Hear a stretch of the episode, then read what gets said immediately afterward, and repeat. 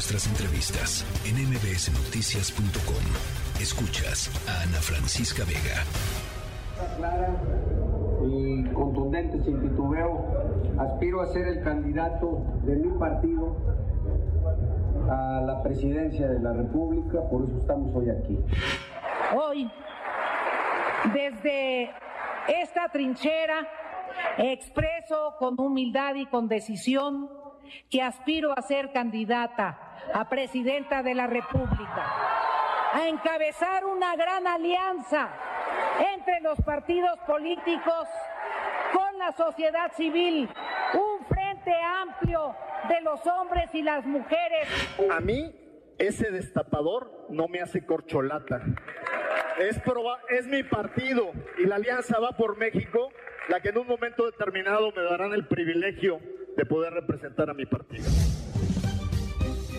Bueno, estábamos escuchando algunos de los em, aspirantes a la candidatura presidencial por el Partido Revolucionario Institucional, particularmente Ildefonso Guajardo, eh, este último que escuchábamos, refiriéndose a lo que hizo el presidente hace unos días de eh, en la mañanera, como suele hacer, em, sacar una lista de, lo, de los que él considera son los precandidatos de oposición a, eh, pues a, la candidatura presidencial y al, y al tratar de pelearle, digamos, algo a Morena en el 2024. Un par de días después se anunció estos, se anunciaron estos diálogos por México, Alejandro Moreno, eh, líder nacional del PRI, y eh, pues están eh, en esto, están yendo los priistas a hablar en un auditorio. hoy, por ejemplo, está por ahí el secretario, el exsecretario de Turismo, Enrique de la Madrid, el gobernador de Durango, Esteban Villegas, el gobernador actual de Coahuila, Miguel Ángel Riquelme, en fin, eh, ¿les va a salir o no les va a salir? Eh, y, digamos, pues cómo entender lo que está tratando de hacer el PRI eh, como primer partido de oposición en lanzarse y abrir la puerta a, la sucesión. José Antonio Crespo, analista político, me da como siempre muchísimo gusto saludarte, José Antonio. ¿Qué tal, Ana? Muy bien. ¿Cómo lo, cómo lo ves? Muy bien, está definiendo su baraja para que no queden solamente nombres por ahí que algunos levantan la mano, el otro, sin ningún tipo de, procedimiento, sin ningún tipo de definición. Y con estos ejercicios que, están en estos días, el día de hoy, pues por lo menos ya se puede formalizar quiénes están buscando la presidencia, más allá de que lo hayan pronunciado a título personal, de repente por aquí, a veces ni siquiera queda muy claro si, si van en serio o no. Eh, y esto lo formaliza pues pone atención, de hecho mismo que estemos platicando ahorita de eso, es justamente jalar los reflectores, eh, que la gente identifique quiénes están buscando la candidatura, en este caso por el lado del PRI, y eventualmente lo importante o algo más adelante, que se diga cómo va a ser el procedimiento para seleccionar al candidato. Más allá de que ese procedimiento se aplique más adelante, no tiene que ser ahora, pero sí estaríamos esperando que nos explique el PRI, miren, estos son nuestros precandidatos, ocho, diez, o no sé si van a, sumar a otros, en fin, estos son, estamos oyéndolos, estamos haciendo estas exposiciones para que nos digan qué trae cada uno como proyecto.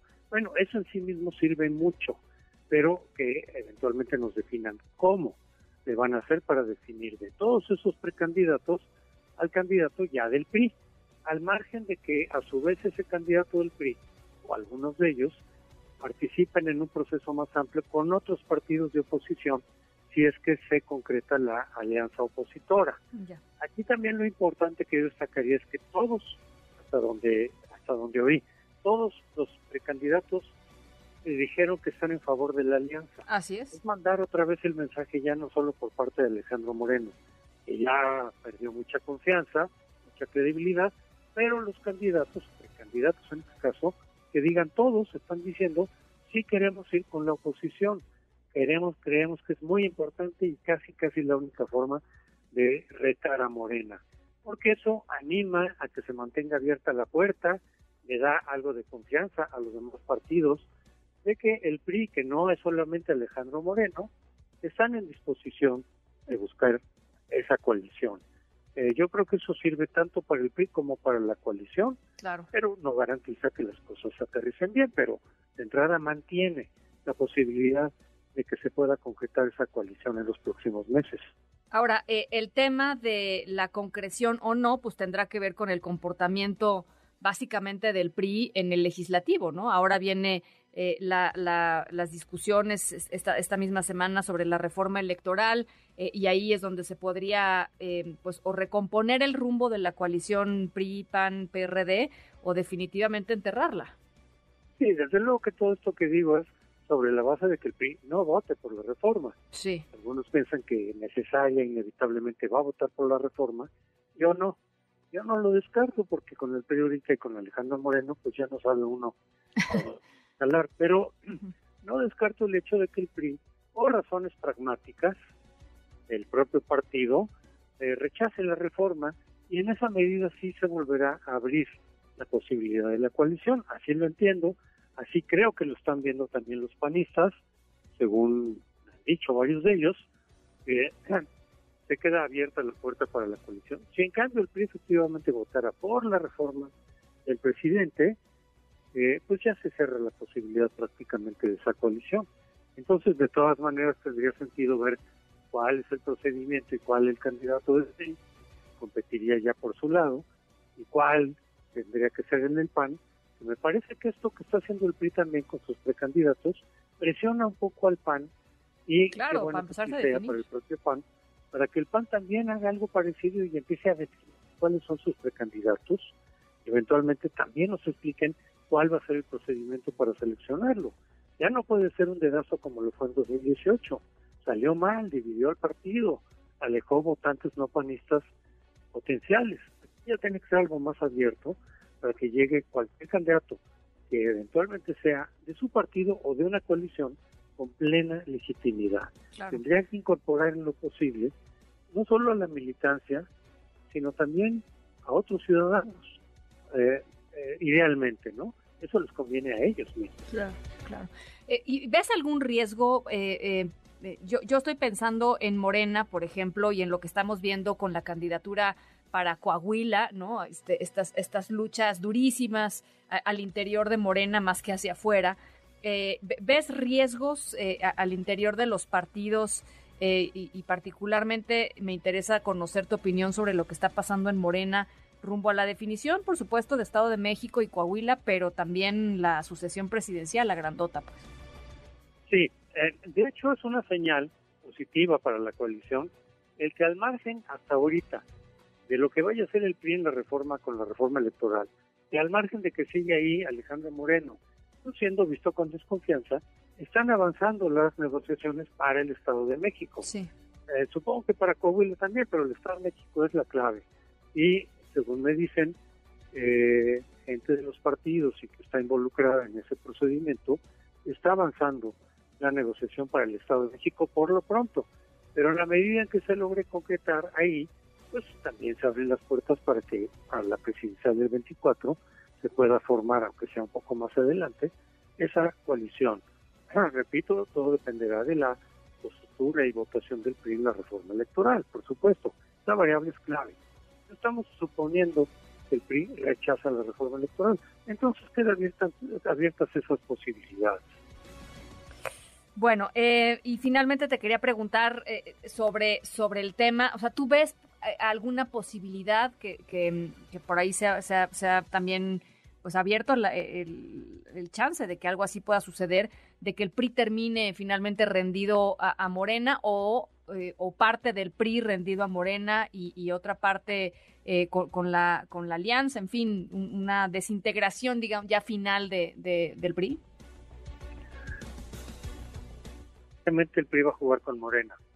Eso queda abierto, no se puede descartar, pero no necesariamente tiene que ser así. En caso de que una parte del PRI quisiera jugar con Morena, incluido Alejandro Moreno, no necesariamente se va a ir todo el PRI de manera unificada a esa alianza. Claro. Había una división muy fuerte dentro del PRI, por eso es que tampoco creo que le convenga como partido jugar con Morena. Ahora, ya jugó una vez pero bueno, eso se puede subsanar. Le salió caro, ¿no? Que sí habría una división muy fuerte dentro del PRI, habría mucha gente, creo que la mayoría, como lo han expresado, la mayoría de quienes están ahorita levantando la mano, como precandidatos que dirían, pues no estamos de acuerdo con Alejandro Moreno, Claro. podría generarse un problema interno dentro del PRI fuerte, quizá un desgarre, quizá incluso una ruptura, formal o informal, que no le conviene al PRI, pero no creo que se fuera como un todo unificado el PRI a jugar con Moreno.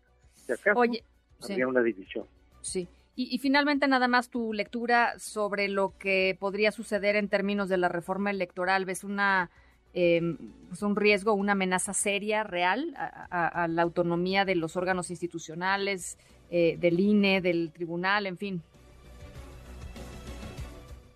Si se aprueba como está planteada, el principal punto grave que veo yo es el de la autonomía del instituto y, de- y del tribunal, porque obviamente lo que se pretende es el control, tanto como sea posible, de esas dos instituciones por parte de Morena, en cuyo caso nos regresaríamos unos 30 años, que es cuando inició la democratización mexicana, nos iríamos otra vez al punto de partida. Eh, pero eso es lo que se está buscando con esa reforma, con una fórmula que aparentemente puedes vender en el público no especializado como algo verdaderamente democrático, la ciudadanía la que va a elegir, sí, pero no son representantes populares, son técnicos especializados claro. Para cumplir una función, una responsabilidad específica. No son representantes populares. Y realmente la forma de designar a los precandidatos, ahí está la trampa, porque la mayoría vendría del presidente y del partido mayoritario. Es probable que la mayoría de los consejeros estuvieran alineados con Morena, y en esa medida se acaba la democracia electoral que con mucha dificultad se ha construido a lo largo de los últimos 30 años. Pues eh, importantísimo, crucial lo que se está debatiendo, lo que se va a empezar a debatir eh, en, en la Cámara de Diputados, en el Legislativo esta semana. Te agradezco enormemente, como siempre, José Antonio. Hasta luego, Ana Francisca. Adiós. Gracias, eh, un abrazo. MBS Noticias.